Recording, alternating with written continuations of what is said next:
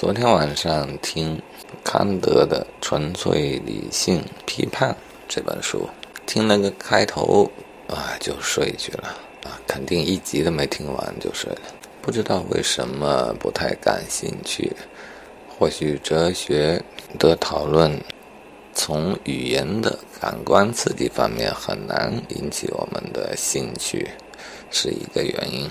啊，又或者是我认为哲学可以每个人有每个人自己的哲学，它本来就是空中楼阁啊，因此也不会特别迫切的想要系统的去学习另外一个人的思想啊。总结来说就是枯燥且并不友好，而且没有觉得有必要性啊。但是呢，一点点所得还是要记录的。这本书不在当下。却可能在未来会发挥起作用的啊！我还是上转转淘它一本，囤着吧。我觉得贵是贵了点啊，有这么多字儿吗？商务印书馆的版本有六百多页啊，在闲鱼翻了一翻，不是闲鱼，转转上翻了一下，才发现啊，康德的思考还有他的著作还远不仅如此。若要买一个来，若要把它们买全了来装点书架的话，这个代价有点大呢。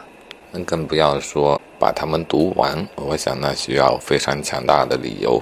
算了，那就先不买啊。然后看到牛津通识读本里其实也有关于康德的一篇文章啊，那这个倒是有希望短期内读完。它是对康德的思想体系的一个整理和介绍。啊，有空有兴趣了可以去读，但问题就在于兴趣。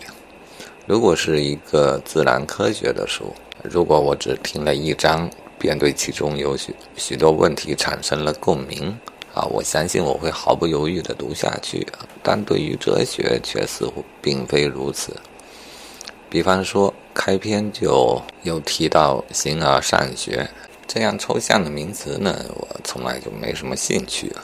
感觉从前也曾努力去理解过啊，看过一些方面的描述，但是毫无印象。嗯，在康德的《纯粹理性批判》里也谈到了这个问题，从某个角度啊，却让我已经有了一种共鸣啊，因为听的昨晚听的是语音，我现在很难准确的复述它了。总之，残留在我印象中的只有如下的一个说法。似乎他是这样一种努力，即对于理论的整个基础啊，并没有找到立脚点，就开始往上去搭建整个结构体系。若是这样说，和我所做的事情便没有什么不同。在做人生学的思考的时候，我确实也想刚开始啊，也想给自己找一个稳固的基础。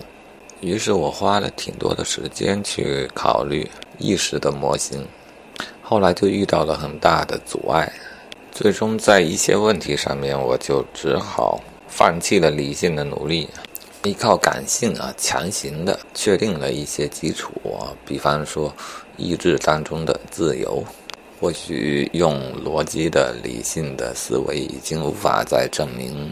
这样底层的问题了，唉，但是对于哲学来讲，哈，又是向上追溯，它难免就到了意识的领域啊，而在意识的领域啊，我有个感觉，就像《盗梦空间》里面说的那种 limbo 的那个境界，直觉告诉我，它已经在理性或者经验之外了。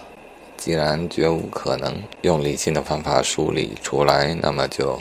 只能这么做了，我也是这么做的。形而上学似乎也是这么做的。我想换谁来思考这问题，最后都得有这么一步。啊，这一点上我是与他是有共鸣的。还有许多地方也是有共鸣的，比方感性与理性、鲜艳的知识与经验的知识啊，以及意志当中的自由。我想思考这些问题的基础呢，这一些概念似乎都是逃避不了的。康德也是从这一些方面开始着手搭建他的哲学体系。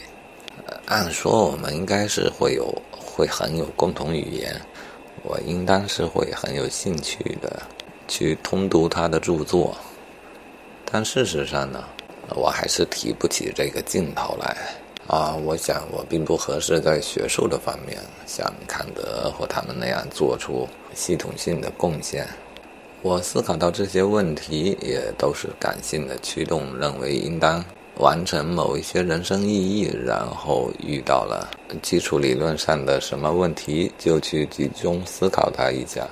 其实我并不是有那么强大的动力去系统性的思考整个理论的基础，碰到问题就解决一下问题。